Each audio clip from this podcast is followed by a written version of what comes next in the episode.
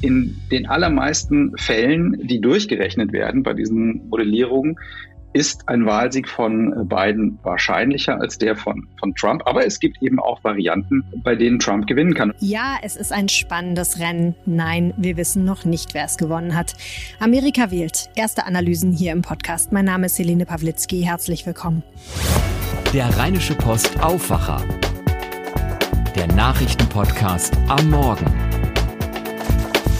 Heute mal kein NRW-Thema, sondern natürlich die US-Wahl heute Morgen.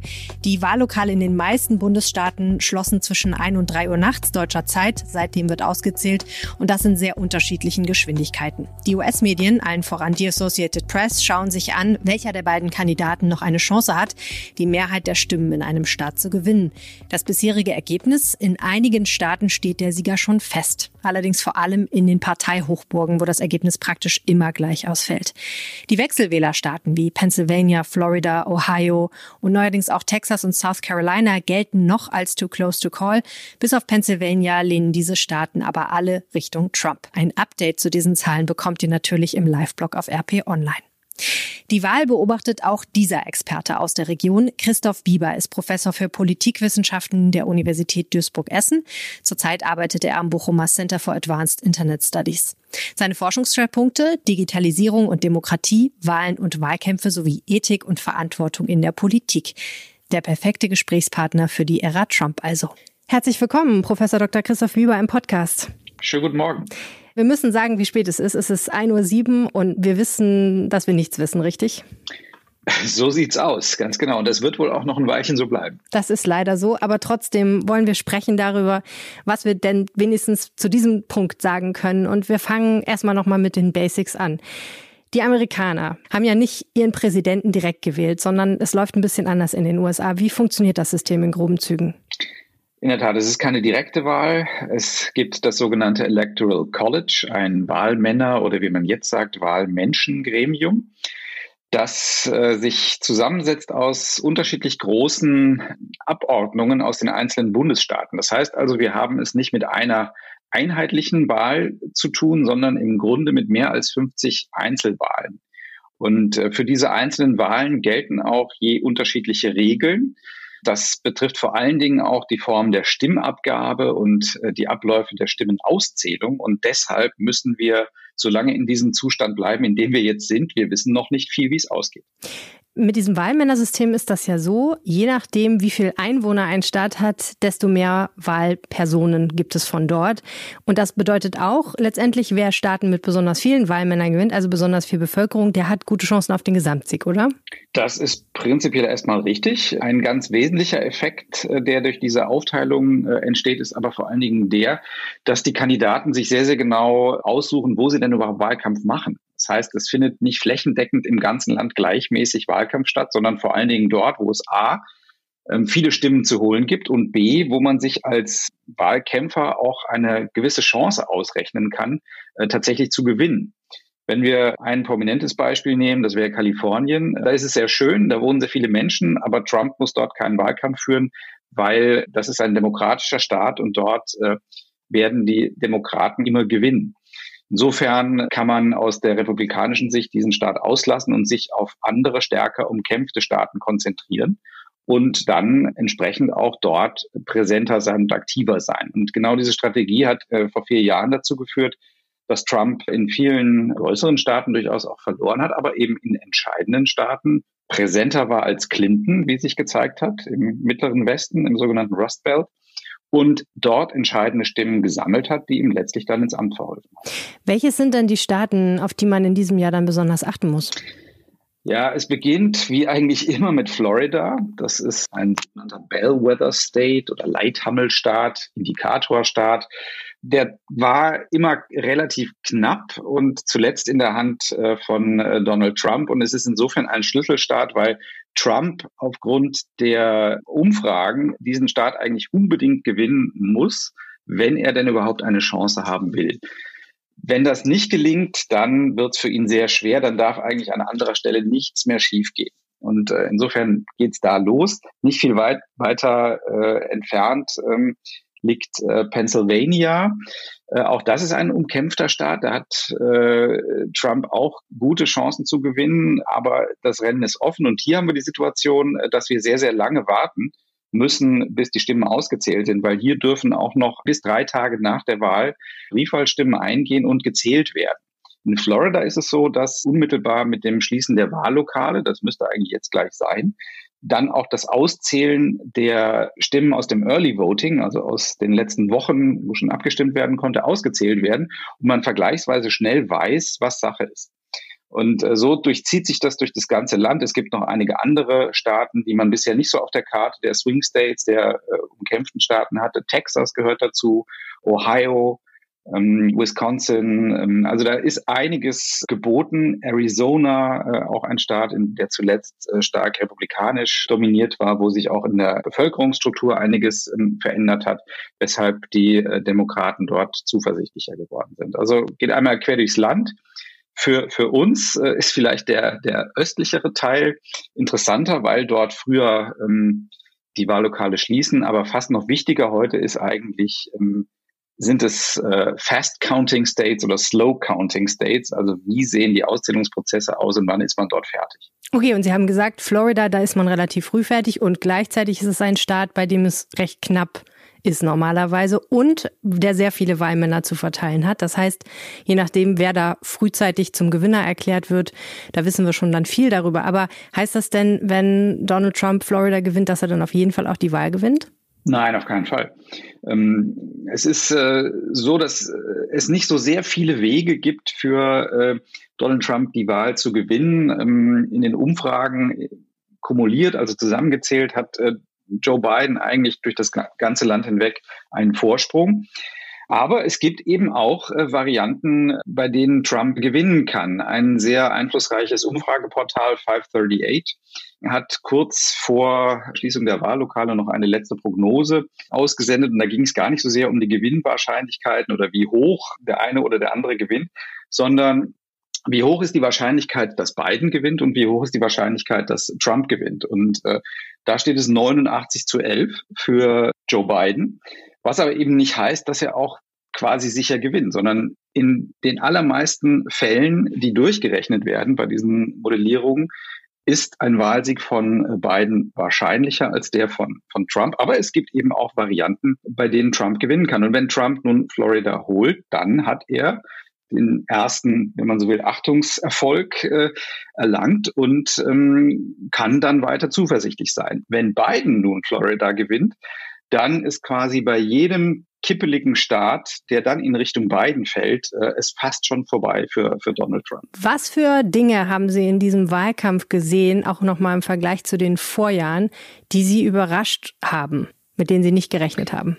Naja gut, mit dem Virus konnte nun keiner rechnen. Und bis äh, Februar, März, sagen wir mal, war das ein vergleichsweise normaler Vorwahlkampf, vor allen Dingen auf der demokratischen Seite, als es darum ging, den äh, Gegenkandidaten gegen Donald Trump herauszufiltern.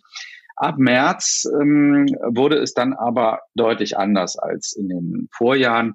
Schon bei den Vorwahlen gab es die Frage, geht man jetzt tatsächlich noch ins Wahllokal oder bleibt man wegen des Virus nicht besser zu Hause? Viele Vorwahlen wurden verschoben, Termine wurden verlegt, äh, das Ganze war organisatorisch schwierig geworden. Und da konnte man schon eine Ahnung bekommen, äh, dass das auch später im Jahr ein besonderer Wahlkampf werden wird. Das hat sich dann wieder gezeigt bei den Wahlparteitagen. Und äh, als man dann gemerkt hat, man kann nicht diese Krönungsmessen mit mehreren zehntausend Menschen äh, in einer vollgepackten Sportarena äh, durchführen, sondern muss sich was anderes überlegen, dann wurde der Wahlkampf sehr viel digitaler. Bei den Republikanern hat man auch kurz gezögert, hat die Convention auch mehrfach verschoben und äh, eben dann tatsächlich auch in den digitalen Raum verlagert. Aber man hat schon gesehen am letzten Tag, als Trump seine Rede gehalten hat, das war ein äh, In-Person-Event im Weißen Haus. Äh, da war dann nicht mehr so viel mit digitalem Campaigning oder analoger Zurückhaltung. Und das ist etwas, was wir gerade in den letzten Wochen noch viel extremer gesehen haben. Also gerade nachdem sich Donald Trump von seiner Virusinfektion erholt hatte, äh, ist er ja wie wild durch das Land gereist und hat dann auch eben Rallyes veranstaltet, die im Grunde so aussahen wie vor vier Jahren, vielleicht mit etwas weniger Menschen, aber eben keine Sicherheitsabstände, auch nicht viele Masken, die zu sehen waren. Und das hatten die Republikaner exklusiv. Die Demokraten um Joe Biden und Kamala Harris waren sehr, sehr zurückhaltend, was analoge Veranstaltungen äh, angeht, haben viel mehr mit Distancing-Varianten gemacht. Und das ist auch etwas, wo wir hinterher wahrscheinlich sehen werden, wie gut oder nicht so gut äh, die Kampagnen am Ende dann funktioniert haben. Wenn wir mal ein Gedankenspiel probieren, wie geht es in der US-Politik weiter, wenn Donald Trump gewinnt und wie, wenn Joe Biden gewinnt? Wenn Donald Trump gewinnt, müssen wir uns darauf einstellen, dass alles noch viel krasser wird. Und wenn Joe Biden gewinnt, wird dann das ein Stück weit wieder zurückgedreht oder geht es weiter wie bisher, weil das nicht mehr umkehrbar ist? Was sagen Sie? Also wenn Biden gewinnt, gibt es zumindest eine Chance, dass es wieder sowas gibt wie Vereinigte Staaten von Amerika, sagen wir mal so. Dass die Polarisierung über Nacht verschwindet, davon ist nicht auszugehen. Wir werden weiterhin zwei relativ gegensätzlich gegenüberstehende politische Lager haben, aber mit beiden doch eine Figur, die es eher ermöglicht, dass mal wieder parteiübergreifende Diskussionen und auch Entscheidungen stattfinden. Das ist in der aktuellen Situation mit Trump schon jetzt nicht mehr möglich und das würde dann natürlich fortgesetzt werden. Ich denke, wenn Trump äh, wiedergewählt werden würde, dann äh, hätten wir mehr oder weniger die Fortsetzung der letzten wenigen Monate. Wir hätten ähm, dann eine Situation, dass äh, es so etwas wie einen, einen Widerstand äh, gibt in demokratisch regierten Bundesstaaten, in demokratisch regierten großen Städten. Und das ist in einer Situation mit einer grassierenden ähm, Pandemie natürlich alles andere als gut. Und äh, insofern ähm, wäre dann äh, ein, ein Verbleib von, von Trump im Amt ähm, eine Form von Kontinuität, die man eigentlich nicht gut finden kann. Herzlichen Dank. Bitteschön. Die Nachrichten aus Düsseldorf hat jetzt Charlotte Großer für euch. Guten Morgen. Guten Morgen, Helene. Hier in Düsseldorf gab es am Nachmittag eine Nachricht, die viele Menschen überrascht hat, und zwar, dass ab heute, also quasi ab sofort, die Maskenpflicht fast stadtweit gilt. Ausgenommen sind nur wenige Bereiche hier in Düsseldorf. Und Corona wirkt sich auch auf das städtische Angebot aus. Außerdem sprechen wir diese Woche weiter über Gruppen, die durch den Lockdown hart getroffen werden, so auch Studenten in Düsseldorf. Hier in Düsseldorf müssen wir ab heute fast überall eine Maske tragen. Die Stadt hat eine entsprechende Allgemeinverfügung erlassen. Demnach müssen Fußgänger auf Bürgersteigen jetzt nahezu im gesamten Stadtgebiet Mund und Nase bedecken. Radfahrer sind davon nicht betroffen. Die Einzelheiten dazu kommen von Antenne Düsseldorf Reporter Joachim Bonn. Grund für die neue Regel sind die anhaltend hohen Infektionszahlen in unserer Stadt. Wegen der Inzidenz von über 200 gilt jetzt fast überall die Maskenpflicht. In der Verfügung heißt es, der Schutz ist zu tragen, wenn nicht aufgrund der allgemeinen Situation ausgeschlossen ist, dass jemand auf fünf Meter an einen herankommen kann kann, also am späten Abend in einer Seitenstraße zum Beispiel. Außer Radfahrer sind auch Spaziergänger im Wald oder in Grünanlagen von der Maskenpflicht ausgenommen. Auch Autofahrer müssen sie nicht tragen, dürfen es aber.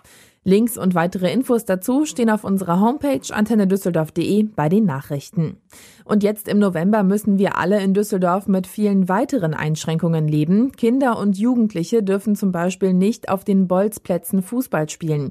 Diese bleiben wegen der neuen Corona-Regeln geschlossen. Spielplätze sind dagegen weiter geöffnet. Hier müssen jetzt allerdings alle Besucher außer Kleinkindern eine Maske tragen. Darauf hat die Stadt hingewiesen. Geschlossen bleiben im November alle Museen. Das gilt auch für acht Stadtteilbüchereien, zum Beispiel in Oberkassel, Flingern oder Wersten. Deren Mitarbeiter helfen stattdessen im Gesundheitsamt aus. Bei der städtischen Musikschule gibt es im November außerdem keinen Präsenzunterricht. Offen sind dagegen Bürgerbüros und die Kfz-Zulassung. Technisch läuft es gut, die Motivation ist schwierig. Das ist der Eindruck, den wir nach einer Antenne Düsseldorf Umfrage bei Studierenden der Heinrich-Heine-Uni bekommen haben. Wegen der wieder verschärften Schutzmaßnahmen im November findet der größte Teil von Vorlesungen und Seminaren auch im Wintersemester online statt. Praktika, die zum Beispiel für naturwissenschaftliche Fächer nötig sind, sollen auf dem Campus stattfinden können. Wer in der Bibliothek arbeiten oder in der Mensa essen möchte, muss sich vorher einen Platz reservieren. Rund 4000 Studierende fangen mit dem Wintersemester in dieser Woche ihr Studium in Düsseldorf an. Bis Sonntag wird für sie ein virtueller Rundgang angeboten. Soweit waren das die Nachrichten von mir. Zum Nachlesen stehen diese und weitere Meldungen auf unserer Homepage antennedüsseldorf.de und zu hören gibt es die Lokalnachrichten immer um halb bei uns im Radio jeden Tag zwischen 6.30 Uhr und 19.30 Uhr. Und jetzt schauen wir in die Region auf die Dinge, die heute wichtig werden. Die Situation in den Krankenhäusern in Nordrhein-Westfalen wird durch die vielen neuen Corona-Fälle allmählich schwieriger. Am Dienstag wurden nach Angaben der Landesregierung rund 650 Patienten mit Covid-19 auf den Intensivstationen der NRW-Kliniken behandelt. Das sind fast so viele wie beim bisherigen Höhepunkt der Pandemie Mitte April. Der Kreis Gütersloh meldet bereits, dass seine Krankenhäuser an der Kapazitätsgrenze angekommen seien.